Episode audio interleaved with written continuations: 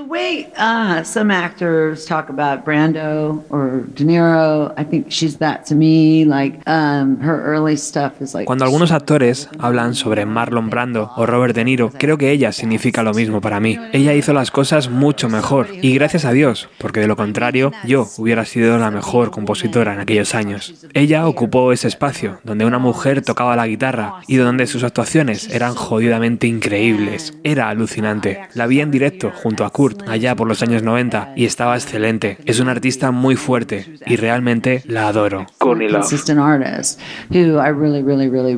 Esto es Bienvenido a los 90.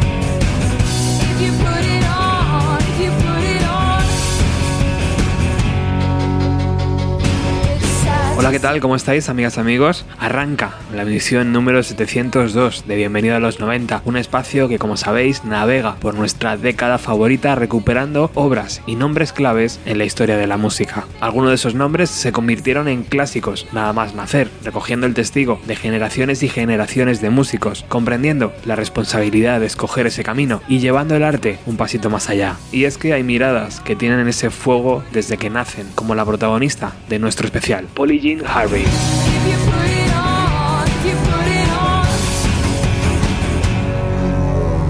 Crecí escuchando a Captain Beefheart, John Lee Hooker, Elvis y los grandes músicos del blues es la música que siempre me ha marcado y que me marcará. Hoy repasaremos los inicios y los tres primeros discos de PG Harvey y además contaremos con la ayuda de Almu del podcast Lost in Translation, que dará voz a algunos recuerdos del artista. Polly Jane nació en octubre de 1969 en Yeovil, al suroeste de Inglaterra. Creció rodeada de naturaleza y animales, ya que sus padres tenían una granja. Cuando era niña no tuve muchos amigos, solo mi hermano y sus colegas y supongo que fue por eso por lo que aprendí a vivir dentro de mí. Sus padres, al margen de granjeros, supieron darle una cultura musical. Ambos eran amigos de Charlie Watts, el mítico batería de los Stones, y era bastante habitual verle por la granja tocando con otros amigos de la pareja.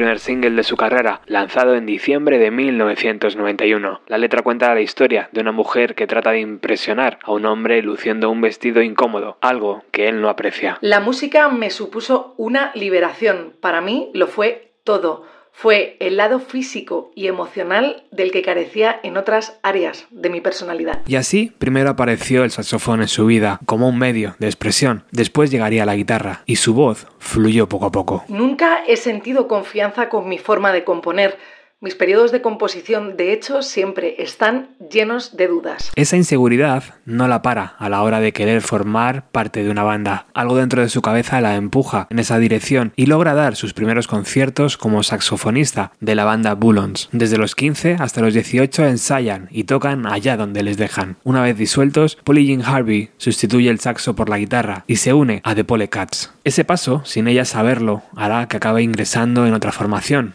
Automatic de la Mini, donde se encontrará con John Paris. Estamos en 1988, años donde el artista prueba cosas nuevas, expande su sonido y sobre todo, y lo más importante, da con compañeros de viaje con sus mismas inquietudes. Automatic de la Mini pasarían por Valladolid, Barcelona, Zaragoza y Valencia en 1990. A mediados del 91, cuando ella tiene 21 años, forma su primera banda, con Rob Ellis y con Ian Oliver. Graban una maqueta y la envían a varios sellos discográficos, pero no será hasta julio de ese año cuando ofrecen un concierto algo tosco en el club White Horse de Londres cuando reciben la oferta del sello Too Pure. En diciembre de 1991 lanzan Dress y en febrero del 92 sale a la venta su segundo single, Sheila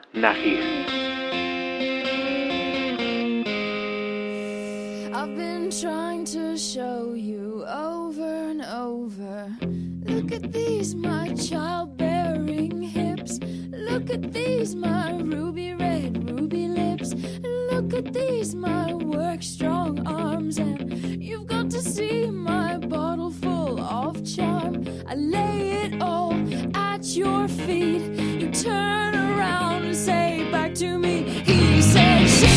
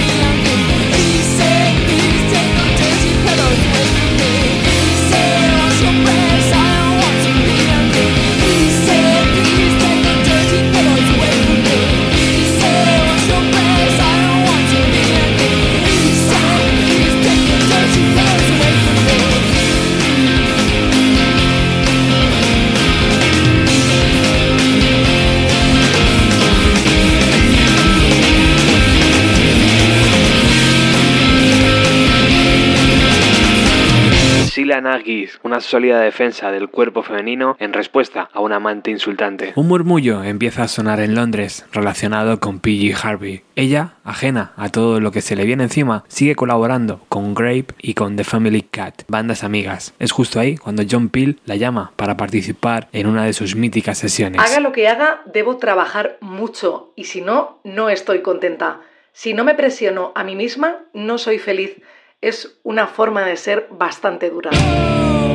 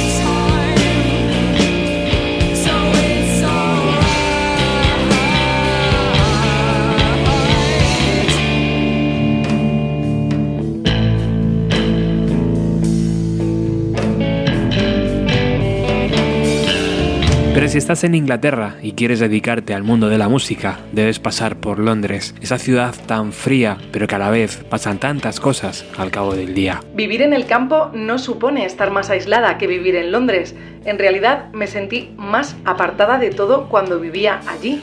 Y no estoy de acuerdo con eso de que el aislamiento sea bueno para componer. De hecho, te hace sentir absolutamente miserable.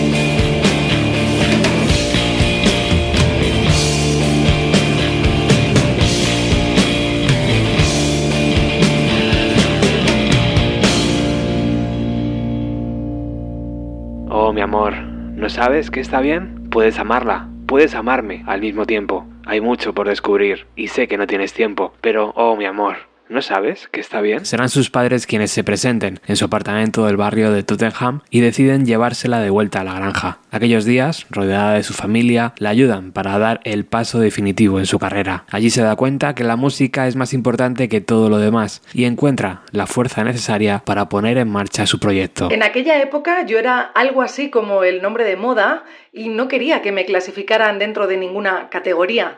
Quería demostrar que tenía opiniones muy rotundas acerca de lo que quería y que las iba a llevar a cabo a mi manera. Al firmar el contrato me aseguré de que iba a tener un control absoluto sobre todo. Dry, su primer LP, se grabó durante los meses de septiembre a diciembre de 1991 y vio la luz en marzo del 92, un momento muy interesante con toda la explosión de la música alternativa que estábamos viviendo. Aunque ella tampoco encaja exactamente en esa escena, logra aprovechar la ola y el disco escala en las listas de ventas. Rechaza unirse al festival Lollapalooza y apuesta por centrarse en Europa, ofreciendo un montón de conciertos. Será en aquel mítico festival de Reading donde Nirvana ofreció ese concierto histórico donde PJ Harvey tendrá la opción de mostrarse ante una gran audiencia y por supuesto no decepciona.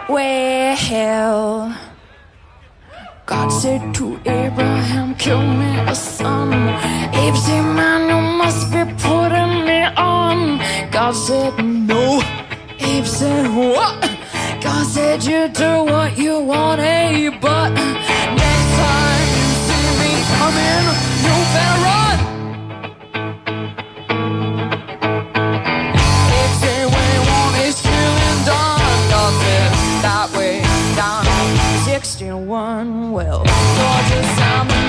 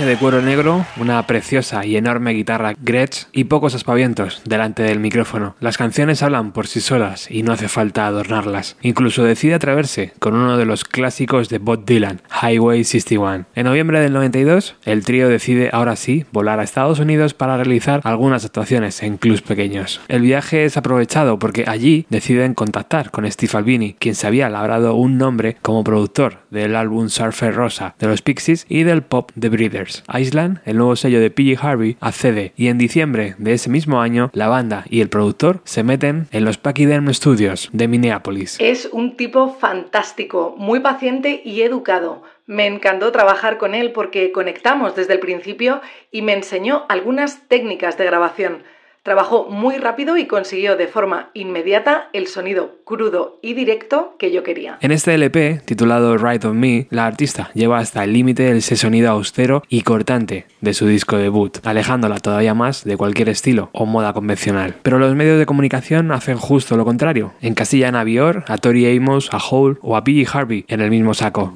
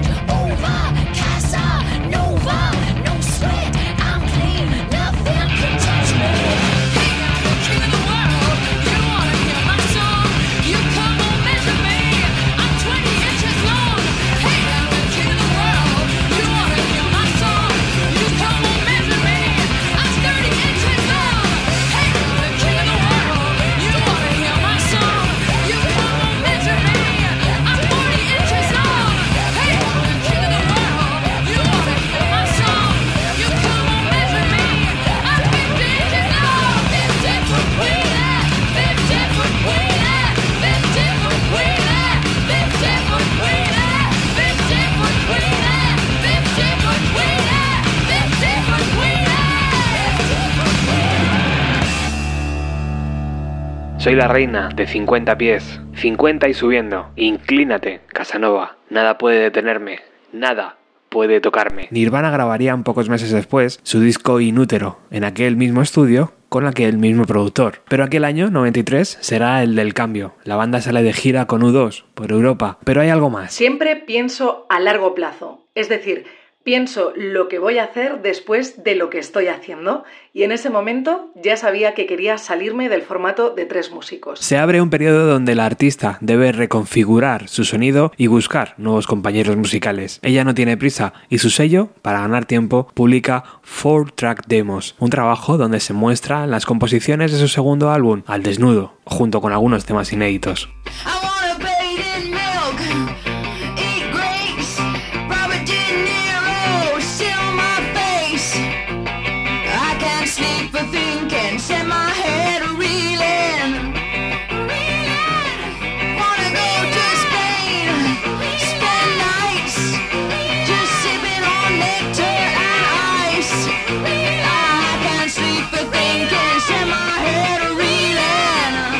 Febrero de 1994, P.G. Harvey y Bior sorprenden al mundo interpretando Satisfaction de los Stones en la gala de los premios Brits.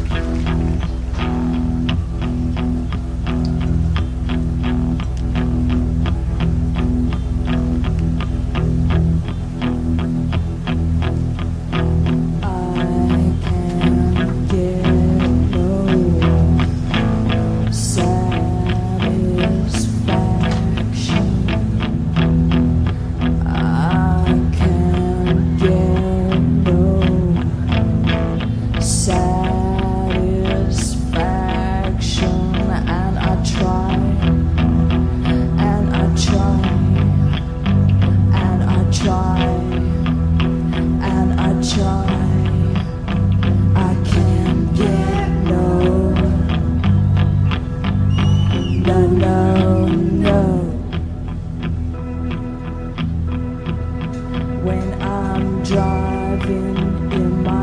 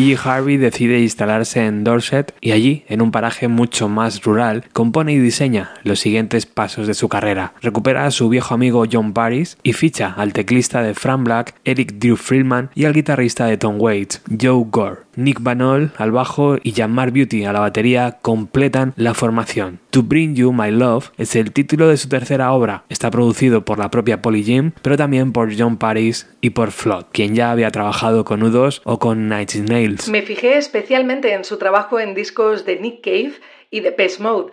Cuando lo conocí en persona me pareció alguien muy sensible, capaz de captar la esencia y la atmósfera de las canciones. La artista se había cansado de usar siempre los mismos colores en sus canciones y en este disco busca expandir sus horizontes. Grabaron paso a paso, alejándose de la forma que tuvo Steve Albini de capturar el sonido del trío en directo. Aquí, con una banda que se acababa de conocer, esa técnica no era viable. Además, la cantante también quería probarse grabando instrumentos nuevos y diferentes. Esa ambición, bien medida y orquestada, hace que las canciones crezcan y de alguna forma se entiendan mejor cuando llegan al oyente. Me estoy desarrollando como compositora y ahora sé exactamente cómo quiero que suenen mis canciones. Sé si quiero que una nota de guitarra sea tocada con una brocha gorda o con un cuchillo.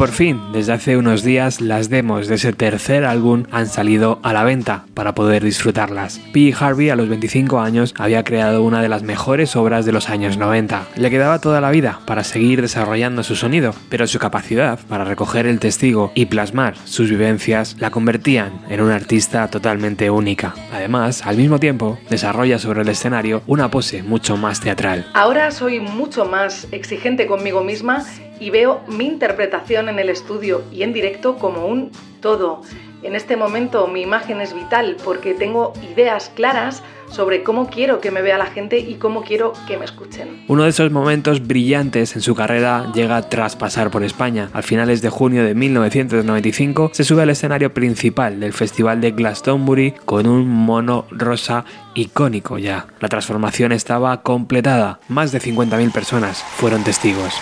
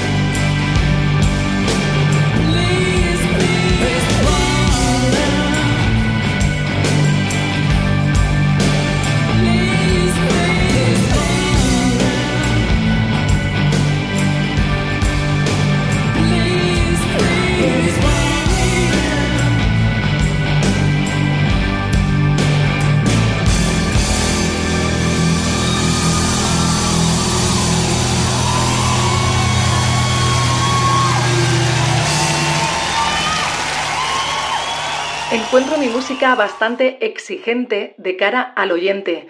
No es una música que sirva para relajarse al final del día.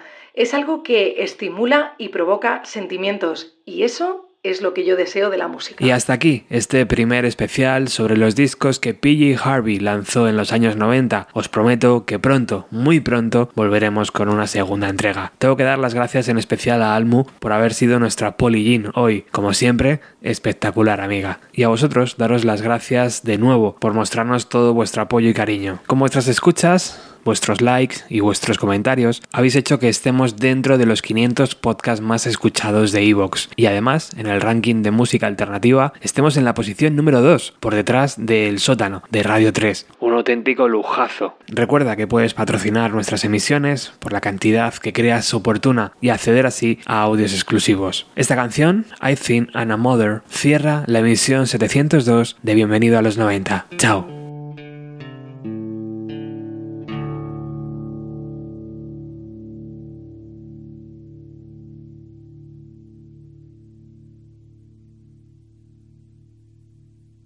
Mm-hmm.